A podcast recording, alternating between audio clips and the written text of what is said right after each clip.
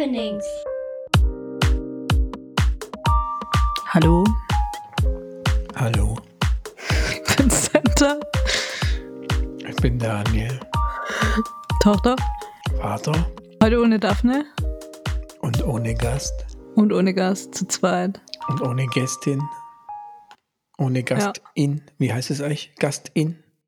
Gäst. Wie geht es? Ich weiß es nicht. Gästin sagen wir manchmal, aber ich weiß nicht, ob das ein Wort ist. Aber ähm, apropos, welche Form verwendest du, wenn du schreibst? Immer mehr das Sternchen. Du verwendest Sternchen? Ja. Okay. Also sehr häufig. Also wenn es mir auffällt und ich weiß natürlich nicht, wie oft es mir nicht auffällt. Aber ich verwende das Sternchen. Weil ich finde dieses zweimal alles sagen nicht so. Wobei sprechen, glaube ich, da bin ich viel zu oft noch nur in der männlichen Form. Ja, ja. Ja, ich finde auch sprechen finde ich auch schwierig, weil das dann immer so mit so einem kurzen Stopp zu sagen und dann innen finde ich komisch. Alles doppelt zu sagen ist auch, ja. Nee, aber wegen dem, genau, wegen dem Schreiben, weil ich finde Sternchen hässlich und ich finde Doppelpunkt viel schöner. Doppelpunkt. Oh, hä, wo gibt's denn das? In, in Skandinavien da. Nein, die Tagesschau verwendet das zum Beispiel immer. Oh, hä. Die Tagesschau verwendet Doppelpunkt und anscheinend nimmt das nämlich das dritte Geschlecht auch noch mit rein. Das ist das Sternchen auch. Ah, okay. So habe ich es gelernt. Weil Ja, nur das der kann gut Slash sein. würde das. Im Sternchen steckt alles. Aber das ist ja interessant, dass du so Oldschool-Medien wie die Tagesschau als Referenz verwendest. Da haben wir doch schon mal drüber gestritten. Dass du die Tagesschau nicht. Ich schaue die nicht. Äh, Instagram. So, ja klar. weil die machen, ja, doch, ich finde es cool, weil die machen zum Beispiel zu Corona jeden Morgen und jeden Abend einen Post mit den drei wichtigsten Dingen des Tages. Oder der Nacht oder was auch immer. Das finde ich gut. Ich finde die, und ich finde auch so zwischendurch ihre Zitate und so ganz gut und ihre Infos. Ich finde aber, sie sollten vielleicht nicht nur das über Corona machen, sondern auch noch so allgemein, was so abging. Über den, den Rest. Es gibt zwei News morgens, drei News über Corona und drei für den Rest. Ja, irgendwie so. Aber ich finde, der Rest wird ein bisschen vernachlässigt. Ich finde, man merkt jetzt immer mehr, dass andere Themen zurückkehren. Finde ich jetzt gerade, da gibt es natürlich so einen leichten Back Backlash. Genau, ich fand, man hat es gemerkt im Sommer. Also Ende, Ende Sommer fand ich, hat man es gemerkt, dass irgendwie andere Themen wieder zurückkommen. Aber jetzt gerade finde ich es nicht so, ne. Und wie ist in Schweden?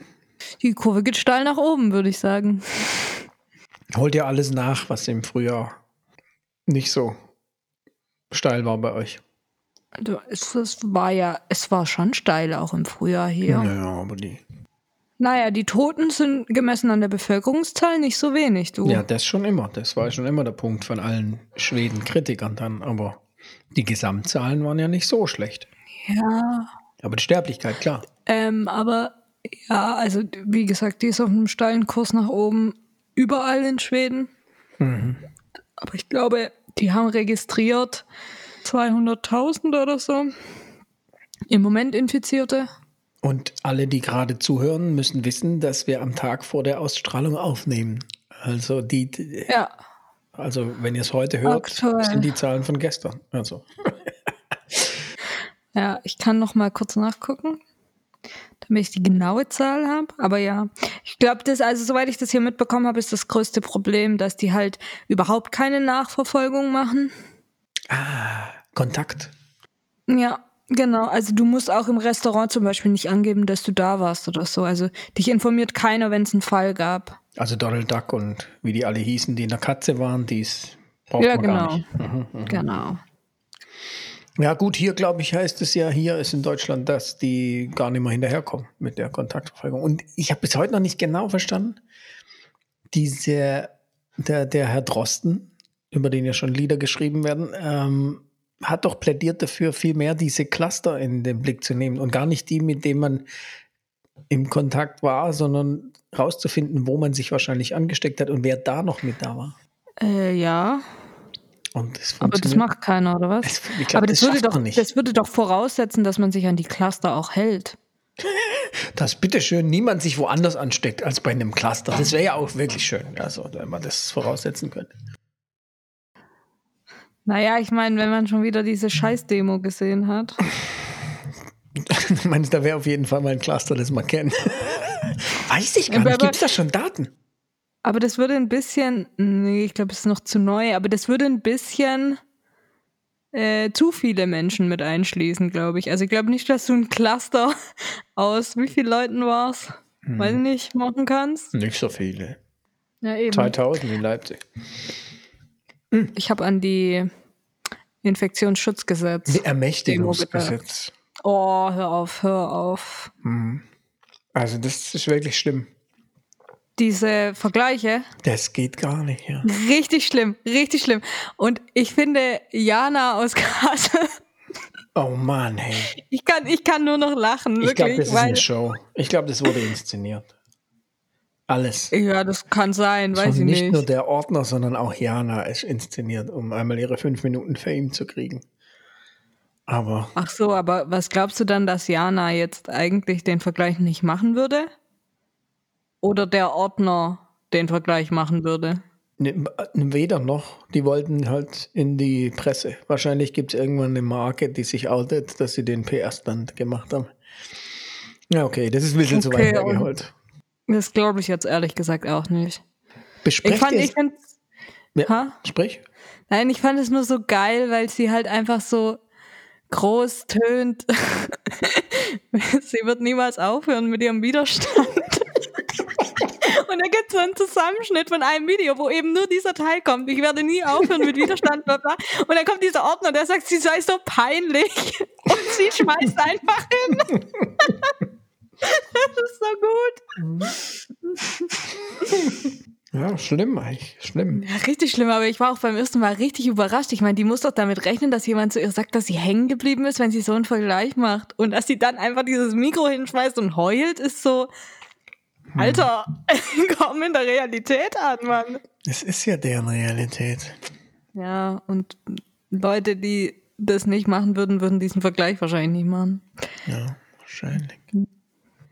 Schon zu Okay, viel. Aufmerksamkeit. Sprechen wir über was? Ja, gute Frage. Also zunächst mal kann, kann Daphne heute nicht und wir konnten irgendwie gestern nicht. Ne, ich konnte gestern nicht. Und worüber sprechen Vater und Tochter im Rückblick auf die letzten Podcast-Geschichten? Gibt es irgendwelche Neuigkeiten Richtung Scheidung, Trennung, neue Erkenntnisse? Ähm, Lady Di. Lady Di? Du guckst doch jetzt The Crown. Nein. Ach so, doch nicht? Nein. Ich dachte, du Hä? guckst es. Ach, dann war es Daphne. Nein. Okay, Ja, ja. dann müssen wir das vertagen. Ach, kam die da jetzt drin vor? Gibt es da jetzt eine neue Es ist Staffel? jetzt die Staffel Kommt, mit Lady Di. Kommt deshalb gerade überall Lady Di Es- wieder hoch, auf allem Social Media. Ja, vielleicht gibt es auch noch mal einen, zusätzlich noch einen echten Jahrestag. Ah ja, okay. okay. Weiß es aber nicht. Nee, ich war nämlich überrascht über so viel Lady Di-Content, aber das würde ja jetzt dann Sinn ergeben. Also auf jeden Fall war das, ich habe es auch über The Crown ähm, wahrgenommen, dass das jetzt da kommt.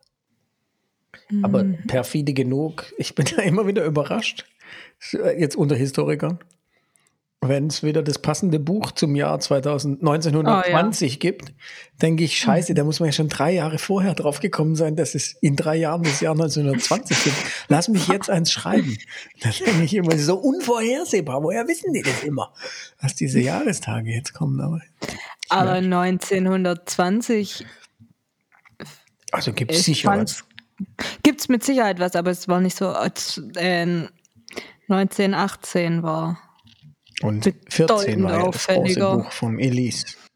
2014 da. Und dann gab es 17 als Sequel von, und bald gibt es noch das Prequel von, keine Ahnung. Ja, Scheidungs-, Trennungs-, Erkenntnisse. Neue. Ach so. Ja, ich, ich habe keine Erkenntnisse. Ich fand es mit Lars cool, weil das die gleiche Geschichte wie Marlene war. Ähm, Aus einer anderen Perspektive. ja, ja, schon aus einer anderen Perspektive. Das war ja praktisch deren einschneidende Happenings verteilt auf zwei Folgen. Ja. Naja, und sie haben halt nicht untereinander mitgeredet. Ja, es ist immer wieder interessant, wie selbstverständlich das ist. Und ich habe mich jetzt gefragt, weil wir ja ganz selten nochmal irgendwie reden miteinander, außer wenn ein Podcast ist. Ja, Tatsache. Und ich, ich weiß, wie, wie ich das finde. Ähm, also ich finde es erstmal super, weil ich weiterhin daran glaube, dass das Format irgendwie gut ist, aber vielleicht muss man es dann auch nicht also veröffentlichen oder keine Ahnung. Was jetzt nicht heißt, dass es keinen Wert hat, dass es veröffentlicht wird, aber reicht es wirklich? Und auf der anderen Seite, wenn ich so überlege, wie reden andere Eltern, Eltern mit ihren erwachsenen Kindern, dann wahrscheinlich wieder der Effekt, dass es alles gibt und wir halt nur unseren Ausschnitt kennen. So. Aber ich viele kenne, die sagen, so intensiven Austausch. Nee, das stimmt eigentlich nicht. Ich kenne einige, die irgendwie alle Varianten kenne ich eigentlich. Sagen, die sich öfter tief austauschen. Ja, wobei der große Unterschied bei allen wahrscheinlich sein wird im Vergleich zu uns, wir nehmen es uns vor. Aha. Und, und bei den anderen ist wahrscheinlich eher so, entweder es kommt halt zu so einem Gespräch oder es kommt halt nicht zu so einem Gespräch. Bei uns ist es so gesetzt, einmal die Woche meistens. ja, gutes Thema. ja. Ja. Also Ja. nicht, dass jetzt irgendwas davon schlechter oder besser wäre, aber ich glaube, die Häufigkeit ist dann halt ein Unterschied. Auf der anderen Seite ist das Thema ja dann immer ein bisschen beschränkt. Unseres. Ja. Jetzt könnten wir ja über andere Themen, wobei wir, wir sind ja schon auch Phasen dann so ein bisschen aus. Das stimmt ja schon. Ja. Nehmen auch jedes Thema gerne mit, das so einsam am Wegesrand liegt. Oder? Hey, Gibt es ein anderes Thema, über das du gerne reden würdest? Jana aus Kastel und so. Jana aus Gut, Kassel. Historiker sein streift uns ja schon auch irgendwie. Ja. Ich habe jetzt meine, wir haben ja jetzt Platz machen müssen im äh, Wohnzimmer tatsächlich, das Mhm. Regal wegräumen. Warum eigentlich müssen? Ja, da kommt so ein Instrument hin, das so ein bisschen größer ist. Ah, okay, ja. So ein Klavier brauchen wir da irgendwie und das braucht Platz halt und deshalb muss das Bücherregal weg und das haben wir jetzt aufgeteilt. Und dabei die ganzen Historikerbücher wieder. Die Geschichtsbücher und dann ging es auch nochmal um die Frage, auch mit Rock, warum man denn eigentlich immer wieder neue Bücher bräuchte, weil Geschichte wäre ja nur einmal passiert und dann, wenn man halt das Buch hätte, dann würde würd man es ja wissen. Also, Und was hast du darauf gesagt? ja gut, das brauchen wir jetzt unter uns wahrscheinlich nicht wiederholen. Sagen, das Geschichte ja das Bild ist, dass wir uns von der Vergangenheit machen und nicht das, was wirklich echt passiert ist. Und das ändert sich ja. Und ich auf der anderen Seite mich dann schon gefragt habe, wie viel davon ist vielleicht doch auch Zeitgeist? Und ja, Ja. das diskutiert ihr ja wahrscheinlich mit eurem Zeitgeschichtsthema. Aber wie viel ist wirklich Zeitgeist im Sinn von auch wertvoller Zeitgeist? Weil ich sage, das nimmt neue Dinge in den Blick, die man bisher nicht so beobachtet hat. Und wo verschiebt sich dadurch vielleicht aber auch die, sag ich mal, der Schwerpunkt weg von, ich sage jetzt nicht historischer Wahrheit, weil das weiß ich sofort, reagierst du wahrscheinlich über, aber von diesem eher dann doch eine Verzerrung eher stattfindet. Ja, beides passiert wahrscheinlich immer. Also, ich meine, diesen einen Theoriekurs, den ich hatte, jetzt, der war deshalb gut, weil es einfach dargestellt wurde, wie durch unterschiedliche, entweder gesellschaftliche Ereignisse oder irgendwas anderes, nochmal die äh, Geschichtswissenschaft andere Dinge in den Blick genommen hat.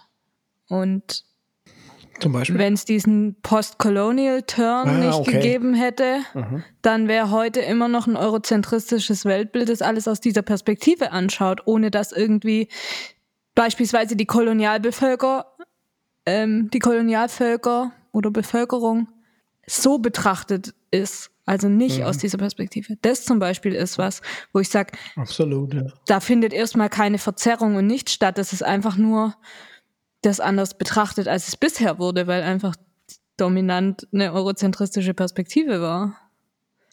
Naja, zum einen wird einfach mehr in den Blick genommen, aber zum anderen entzerrt es vielleicht eher, Ja. als dass es verzerrt.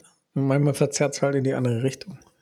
Ja, jetzt wie gesagt bei diesem ähm, Poststrukturalismus oder so. Ich meine, ich liebe Foucault, aber du kannst halt irgendwie alles machen, gefühlt. Welchen Einfluss hatte denn das, dass ich Geschichte studiert habe, darauf, dass du Geschichte studiert hast. In welche Richtung? Um jetzt mal so ein bisschen, wenn man schon trennungsmäßig nicht so ganz im Mittelpunkt sein muss, äh, die Frage Vater-Tochter. Hat das irgendeinen Einfluss gehabt? Also bestimmt hat das irgendeinen Einfluss. Ähm, Schon mal drüber nachgedacht? Ja, ja.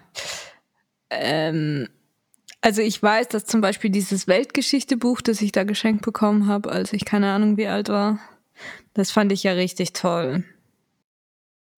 Das war ein Kinderbuch. Ich würde nicht sagen Kinderbuch. Jugendlich. Ja.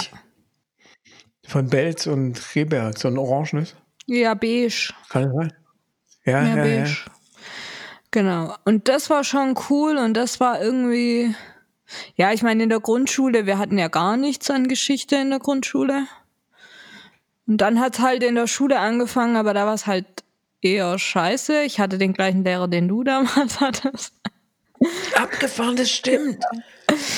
Wir hatten den gleichen Geschichtslehrer. Und das war echt Herr M. nicht so cool, ja. Aber das gibt's auch wenig Väter wahrscheinlich, oder? ja. Keine Ahnung. Ähm, uff. Ja, genau. Und Wusste der das eigentlich? Hat er sich mal Nee, drauf nee, angesprochen? Ja, aber er hatte noch die gleichen Kordanzüge. Ja. ja. Abgefahren. Äh, genau, und dann hatte ich einmal für ein Jahr einen guten Lehrer an der Schule und das hat, glaube ich, schon viel ausgemacht. Und dann war halt das Ding, dass du halt gesagt hattest, das weiß ich auch noch, dass Geschichte eher so ist, wie bei diesem einen Lehrer, bei dem ich es gemocht habe, als bei dem, den wir beide hatten. Dass Geschichte an der Uni anders ist als normaler Unterricht. Ja, was heißt, ich finde es problematisch, da zu sagen normaler Unterricht, weil ich meine, ja, wahrscheinlich läuft es hauptsächlich so ab, aber das sollte ja nicht normal sein. Ja, ab wann könnte man denn an der, an, der Schule so Geschichte machen wie an der Uni jetzt? Naja, in, in, ja Teilen, in Teilen kannst du das viel früher. Als, also, ich meine, natürlich, natürlich kommt dann drauf an, was für Quellen du da zum Beispiel zur Verfügung stellst, aber ich meine, keine Ahnung, nimm beispielsweise sowas wie das Grundgesetz oder so. Ich meine, wenn du das als Quelle zum Beispiel nimmst, dann kannst du das, äh, der Pebbles kannst du das ja locker hinlegen. Ja.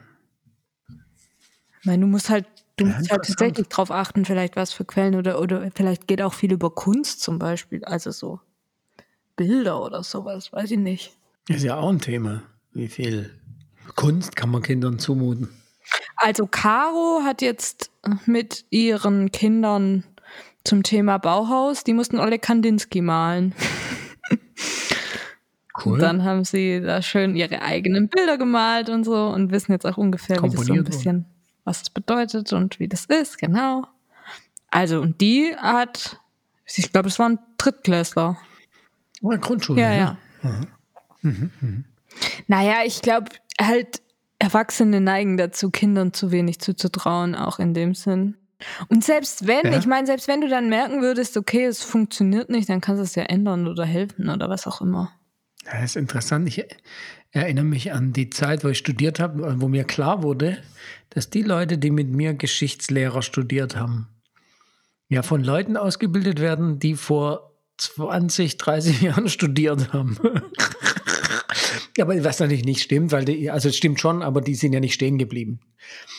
Aber zum Beispiel Geschichte studiert man ja äh, aufs Lehramt am Gymnasium ohne, also früher, zu meiner Zeit, ohne jeden Didaktik-Hintergrund. Und da glaube Ja, ich, den gibt's jetzt schon ein bisschen. Okay, weil das war so, die haben da nicht mehr viel dazu gelernt, wie man mit Kindern jetzt zum Beispiel oder, oder Jugendlichen dann Geschichte didaktisch aufbereitet.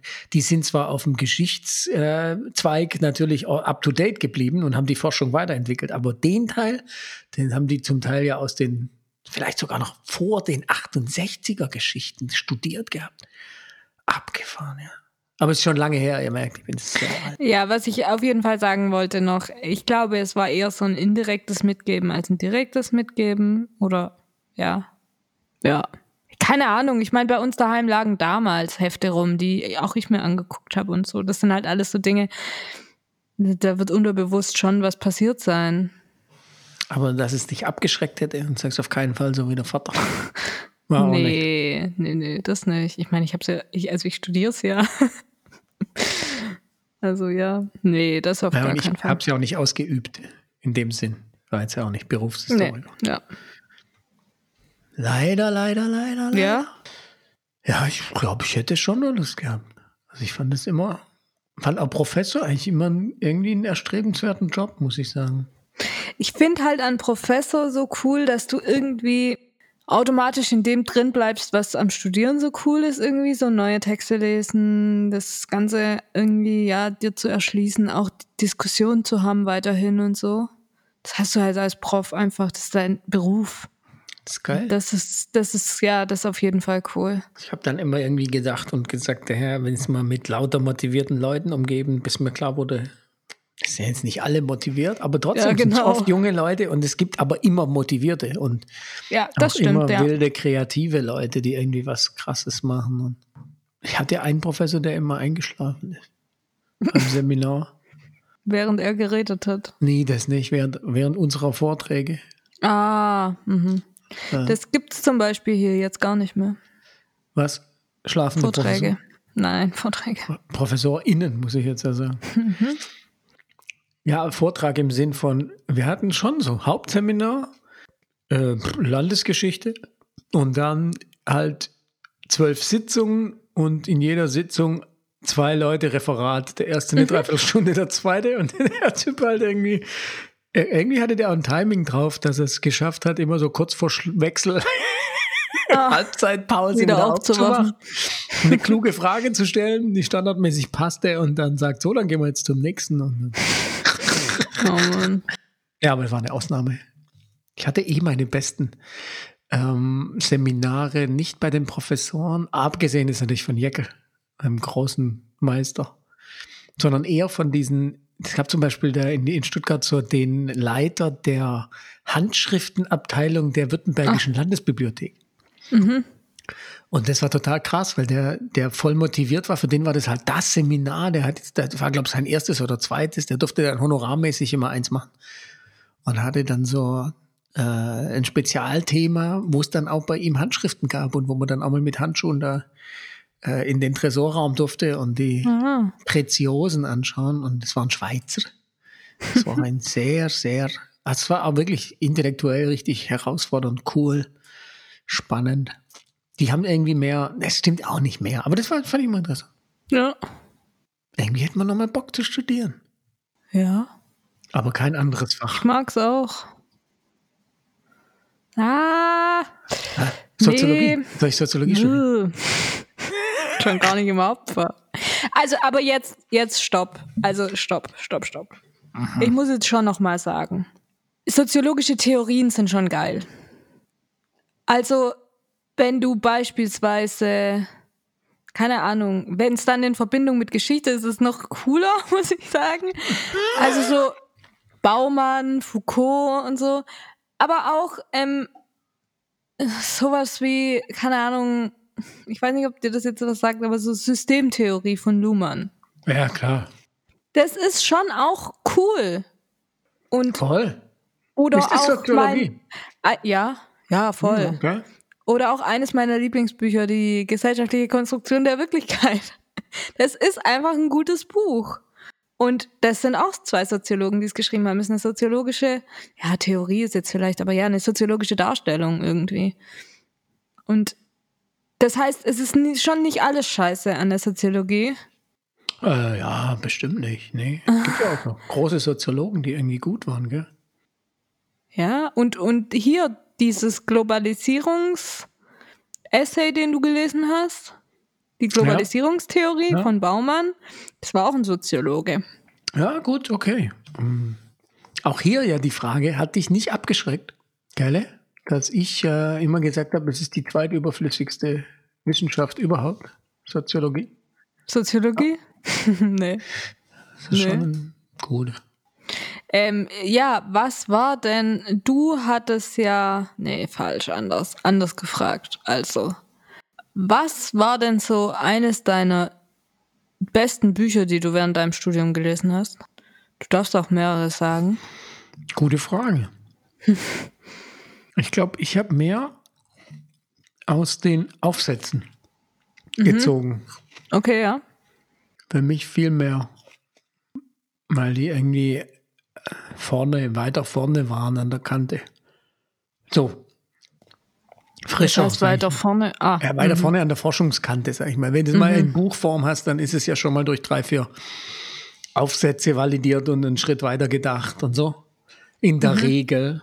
Und äh, das, ja, da fällt es mir natürlich schwer, die jetzt zu benennen noch, welche das waren. Und da muss ich sagen, so wie du jetzt studierst, habe ich auch wahrscheinlich nie studiert. Ähm, ich habe immer sehr, also du liest ja jetzt zum Beispiel sehr breit äh, jede Woche da so ein Buch. Und da bin ich nicht so, ich bin oft in die Tiefe und habe da dann echt ja 60, 70 Bücher ausgeliehen und dann ähm, für ein ganz schmales Thema. Und ja. ja. also, aber das war ja jetzt, das waren die ersten zwei Kurse. Das war einmal dieser Einführungskurs. Okay was ist überhaupt Modern History und mit was kann man sich da überhaupt so beschäftigen? Deshalb war das so breit.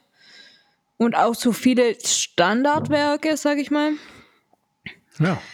Und der andere war dieser Theoriekurs, der natürlich auch so einen Überblick gibt über alles, was irgendwie so ähm, Zeitgeschichtlerinnen ähm, wissen soll. Oder ja, was, was sie tangiert wahrscheinlich und dafür einfach dann ein Auge zu haben, in, in welche Richtung dieser Aufsatz oder dieses Buch geht, was du gerade anschaust und vielleicht ah. auch in welche Richtung deine Masterarbeit dann geht.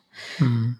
Mhm. Ähm, und jetzt, dieser Kurs, den wir ja jetzt gerade haben, der ist anders. Mhm. Also der ist trotzdem relativ breit, aber ähm, es geht halt um Extremismus. Immer. Mhm. Also das mhm. ist jetzt schon auch mhm. eher. Ja, also aber ich, so breit habe ich die Einführungen zum Beispiel auch selten gemacht. Ich bin deshalb auch echt nicht so breit.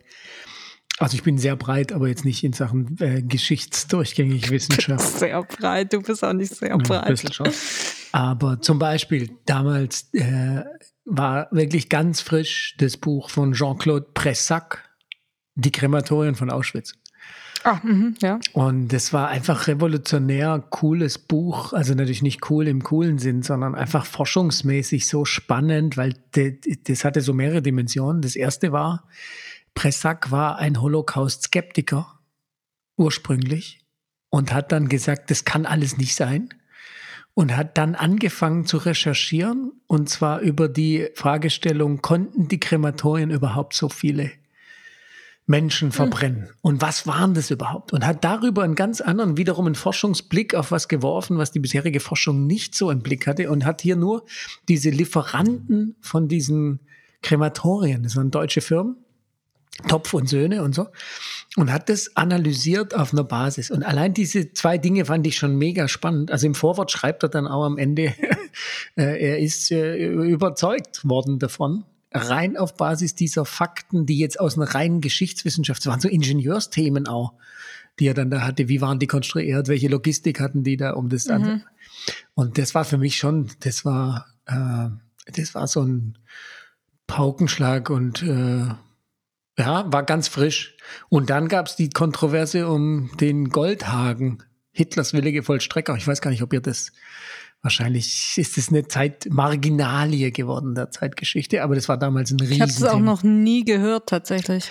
Doch, Daniel Jonah Goldhagen, ein dickes Buch. Der war dann auch in Stuttgart, äh, äh, klar, auf Lesereise, aber das war wirklich so, äh, ich glaube sogar Soziologe eigentlich, der dann sich da über in die Historikerfront reingegangen ist. Mehr im Prinzip ja eigentlich so das Thema, die Deutschen hatten es in den Genen. Es tut ihm Unrecht, sozusagen. Aber das war so tief in der deutschen Sozialisation verwurzelt, willige Vollstrecker hey. zu sein. Ja. Ja, aber ich habe das jetzt mit diesem Milgram-Experiment. Mhm, mh. Die wollten das ja ursprünglich in Deutschland machen, weil die genau das nachweisen wollten, ne? Okay, und? Ich wusste nicht das gemacht? nicht. Okay. Die haben keine Genehmigung in Deutschland dafür bekommen. Und in Deutschland wäre Und es deshalb haben sie es in den USA gemacht und sind daraufhin dann aber auf die Idee gekommen, in Anführungszeichen, das ist nichts typisch Deutsches, was in den Genen ist, sondern ja. das gibt's überall. Mhm.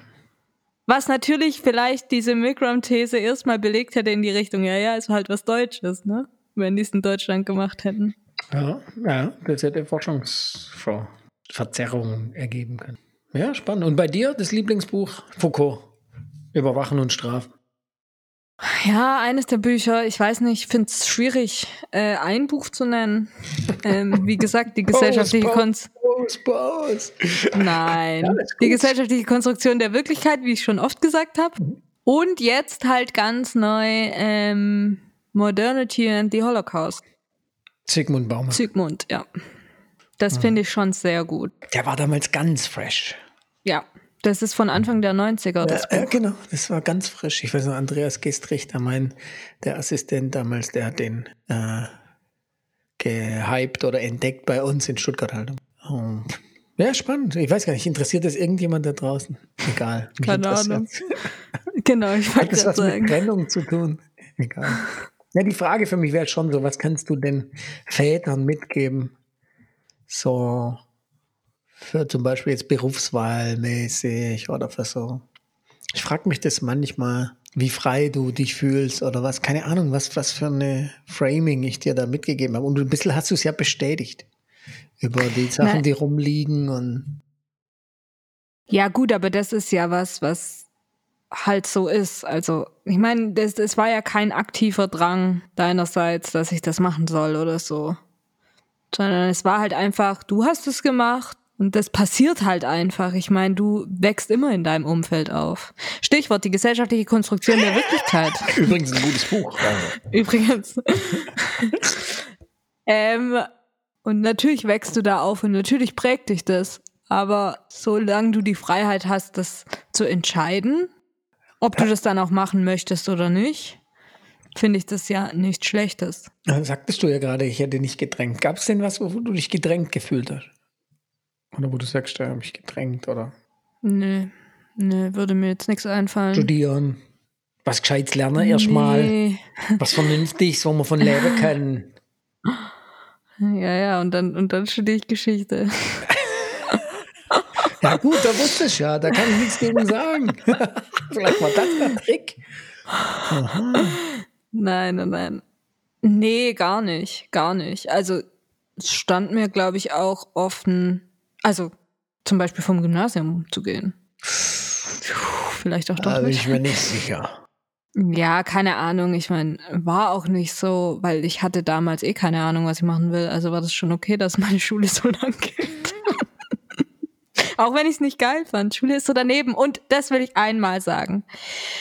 Wenn Menschen dann sagen, irgendwie älter, ältere Menschen im Sinn von nicht alte Menschen, sondern im Sinn von einfach Menschen, die älter sind als du, wenn du in der Schule bist und schon im Berufsleben zum Beispiel mhm. sind, die dann sagen, oh ja, Schule, das ist so eine schöne Zeit, du wirst vermissen. Keinen, kein einziges Mal, kein einziges Mal, seit ich aus der Schule bin, habe ich mich zurückgewünscht in die Schule oder denke mir, oh, die Zeit vermisse ich aber. Mhm. Nichts. Muss ich auch sagen. Ab Schule direkt vermisse ich nicht. Ich fand jetzt so die letzte, letzte Jahr an der Schule echt ganz gut. Aber im Vergleich zur Uni, kein Vergleich, kein ja, Vergleich. Voll. Die geilste Zeit studieren. Ich finde es jetzt auch cool, mein Leben und so arbeiten und so macht Spaß. Ähm, aber studieren ist schon irgendwie mega geil. Aber vielleicht wirst du das auch später sagen, ja. wenn du dann mal arbeitest und die Leute sagen dir, du genießt das Studieren und so. Dass ich das anderen sagen werde. Du wirst dich zurücksehen nach dem Studieren, wenn du dann mal arbeitest. Vielleicht. Und dann du vielleicht doch sagen, nee, arbeiten ist jetzt viel geiler. Ich will, ja, genau, ich will vielleicht werde ich auch sagen, arbeiten ist viel geiler. Ich weiß es nicht. Aber was ich glaube ich trotzdem nicht machen werde, ist, dass ich Leuten sage, oh ja, genießt ja, okay. es jetzt, weil es wird, es wird praktisch nur schlimmer. Das ist ja, das ist ja das, was mitschwingt mit dieser Message an, oh, genießt die Zeit jetzt, weil Schule ist so geil. Das ist ja, mitschwingt ja, es wird einfach nur noch schlimmer. Und, und die Idee war dann immer bei mir, oh nein, es wird noch schlimmer. Schule ist ja schon so völlig daneben. Ja, ja.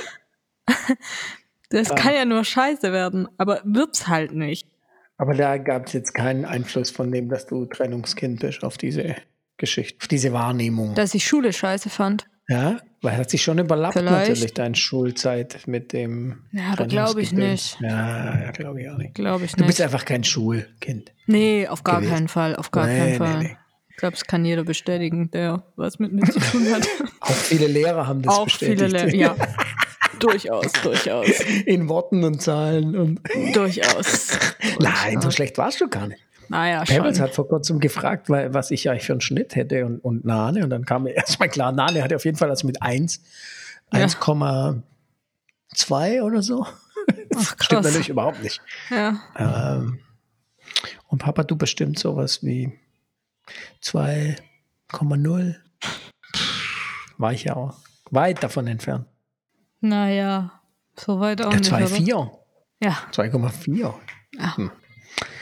Na, ich habe dann mit meinem Examen angegeben, aber das hilft ja auch nicht viel. Aber es ist halt wirklich so. Mein Abi-Zeugnis interessiert jetzt niemand mehr. Brutal. Das wird nur Niemand. noch schlimmer. Das, ich meine, ich finde das gut, weil Ja, ich klar. mag das sowieso nicht. Diese Leute, die dann auch immer so auf Fortbildung ihre Zettel sammeln und so Scheiße, um das Hallo, vorzuzeigen. hallo, hallo, hallo, toll. Breites Herz, ein weites Herz. Ja, nein, ja- aber ich denke mir halt immer, okay, was, was, was heißt das jetzt, dass du hier diesen Wisch hast? Du musst halt mal in solchen Umgebungen arbeiten. Wo nur, Nein, nein, halt- muss ich nicht und Ja, will ich nicht, nicht. und werde ich nicht, Aber die glaube ich. Menschen, von denen du sprichst, tun das. Und die tun das jetzt auch nicht nur aus Zwang, sondern weil das für sie auch der dem entspricht. Und dann ist es schlüssig zu sagen, ich komme nur weiter, wenn ich was nachweisen kann, also weiß ich's. Aber ja, umso mehr ist es ja wichtig, seinen Modus zu finden und in dem Umfeld zu arbeiten und sich zu bewegen, wo man sich wohlfühlt und wo es passt. Ja. Wa- Was hast du denn gedacht früher, was ich machen werde? Hm. Vor allem früher. Früher ist immer so eine Angabe. Was ich ja auf jeden Fall, das habe ich auch schon mal erzählt, dass als das das erste Mal, also jedes Mal, wenn es sowas Projektarbeitsmäßiges war Ja. und präsentationsmäßig, dass da deine Noten gut waren. Und das ohne jetzt, sage ich mal, Verfälschung durch äh, das ganze Hilfswerk hat da mitgeholfen, sondern was ja bei Projekten einfacher ist und Präsentationen, weil man viel daheim machen konnte damals. Äh, Das war da gar nicht nötig. So. Und da muss ich sagen, das war wirklich, das weiß ich noch, zumindest rekonstruiere ich mir meine Wirklichkeit von damals so, dass das so ein Erleichterungs- oder auch so ein Gefühl von Frieden war, zu sagen, da wird sie, egal was die Noten sind. Ich wünschte mir nur, dass es halt deinen Zugang zum Studium nicht versaut, wenn du irgendwie einen schlechten Schnitt hast, aber dass du im Studium dich wohlfühlst und da auch Erfolge haben wirst oder Fortschritt, das war dadurch klar für mich. Und Richtung wusste ich nicht. Ich war ja offen. Ich meine, du bist ja auch weit rumgekommen. Wirtschaftspsychologie, oder? Wolltest doch auch mal. Ja, ja, wollte ich. Ja, ja. ich glaube, da war für mich irgendwie schmerzfrei, irgendwie alles zu sagen, was du gut findest, das unterstütze ich. Oder wo du dir vorstellen kannst, dass es gut werden kann. Das würde ich auch allen Vätern raten. Ja, Ja, Müttern vielleicht auch. Keine Ahnung. ich denke auch, ja. Hast du da irgendwie einen Vergleich? Wie? Oder wie hast du es erlebt mit Mama in dem Thema? Gab es dem da auch Thema Schule oder dem Thema Studium? schon Beruf werden, was du werden willst? So? Also Mama fand es am Anfang gar nicht toll, dass ich Geschichte studiert habe. Kam schon manchmal, ich, mittlerweile kommt es nicht mehr, ähm, aber es kam schon am Anfang manchmal so dieses, ja, studier doch was Gescheites. aber jetzt, jetzt kommt es nicht mehr. Ich weiß nicht, ob sie es einfach nur nicht mehr sagt oder ob sie nicht mehr so denkt. Weiß ich nicht. Ähm, aber ja, ich meine, sie hat jetzt zum Beispiel auch zu mir gesagt, dass sie es voll freut, dass es mir in, in Schweden so gefällt und dass ich es hier so cool finde und so. Also von dem her ja. Ja, was, was, was Mama halt nie so wirklich verstanden hat, glaube ich, ich weiß nicht, ob es jetzt anders ist, ist so dieses mein Drang, an anderen Orten zu leben, sag ich mal. Ähm, wobei das ja was ist, was eher unabhängig vom Studium ist, was einfach nur durch Studieren viel einfacher zu realisieren ist wahrscheinlich. Also je nachdem, was du später arbeitest, ist es auch manchmal ein, einfach, sag ich mal, ähm, ins Ausland zu gehen. Aber im Studium ist es richtig einfach. Also ja, gerade Erasmus oder so oder jetzt auch für einen Master nochmal wegzugehen. Genau, das hat Mama nicht verstanden und das hast du ja schon eher verstanden, so wie ich es auf jeden Fall erfahren habe. Also was bei mir ankam, sagen wir es so. Kannst total verstehen. Hm. Wobei ich auch verstehen könnte, wenn man sagt, ich will eigentlich, ich ich habe meinen Platz gefunden, ich kann mir vorstellen, hier zu bleiben, bis ich sterbe. Kann ich mir auch vorstellen. Ich verstehe das auch, wenn Leute das sagen. Was ich dann aber, was ich halt nicht so ganz nachvollziehen kann, ist, dass Menschen einen gar nicht verstehen, wenn man das anders sieht. So, verstehst du? Ja, klar. Das, das ist, der Punkt. Gibt es ja auch von den Leuten, die immer woanders leben wollen, die dann nicht verstehen können, wenn jemand halt gerne in, in, in Route seinem Wohnen bleiben möchte, bis er stirbt. Ja, ja. Ich Gibt's mein, ja auch. Ja, ja, klar. Kann man sagen, das kann man doch schon so ein bisschen mehr verstehen, wenn man das nicht verstehen kann. Aber auch nur ein bisschen. Naja, Wa- Was haben, was haben Oma und Opa denn gesagt, als du Geschichte studiert hast? das war, konnte das ja auch herleiten, woher das kam. Ich habe ja zwei Gründe. Das eine war, weil meine Mama, also Oma, äh, in einer bestimmten Zeit zum Einschlafen uns ihre Lebensgeschichte erzählt hat.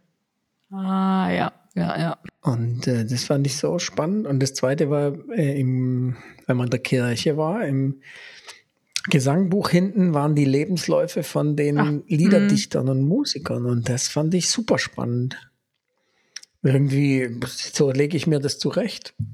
Und ähm, naja, nee, also das war dann ja irgendwie, da war ich ja auch schon, bin ja noch ein bisschen früher aus dem Haus abgenabelt, in Anführungszeichen, auch ein bisschen tumultuös. Und dann war das irgendwie ja fast, da habe ich ja fast bald schon geheiratet dann und Ja. aus dem Haus, als dann das Studium kam. Jo, jo. So war das. Also von daher war das kein großes Thema mehr. Irgendwie positiv oder negativ. Was positiv, ja, offen. Mhm. Weil du bist ja eines der Kinder, die zum ersten Mal studieren. Ja. Ja, Ja. glaube ich.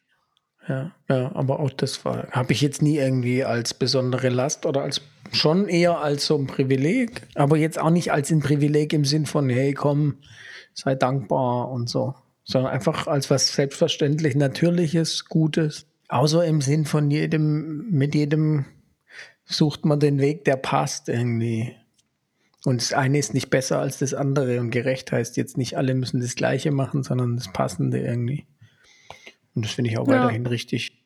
Aber so würde ich sagen, habe ich das auch erlebt. Auch das natürlich theoretisch was, was man sich äh, empfehlen könnte. Tja, das war jetzt die Folge mit uns beiden. Ja. Mal. Sonst irgendwie, weiß nicht, ob es jemandem was gebringt, dazu zu hören. Aber ich fand es jetzt gut. Ich habe tatsächlich schon seit gestern so ein bisschen überlegt, wie die älteste Tochter und der älteste Vater. Der älteste Vater. Ja, gut.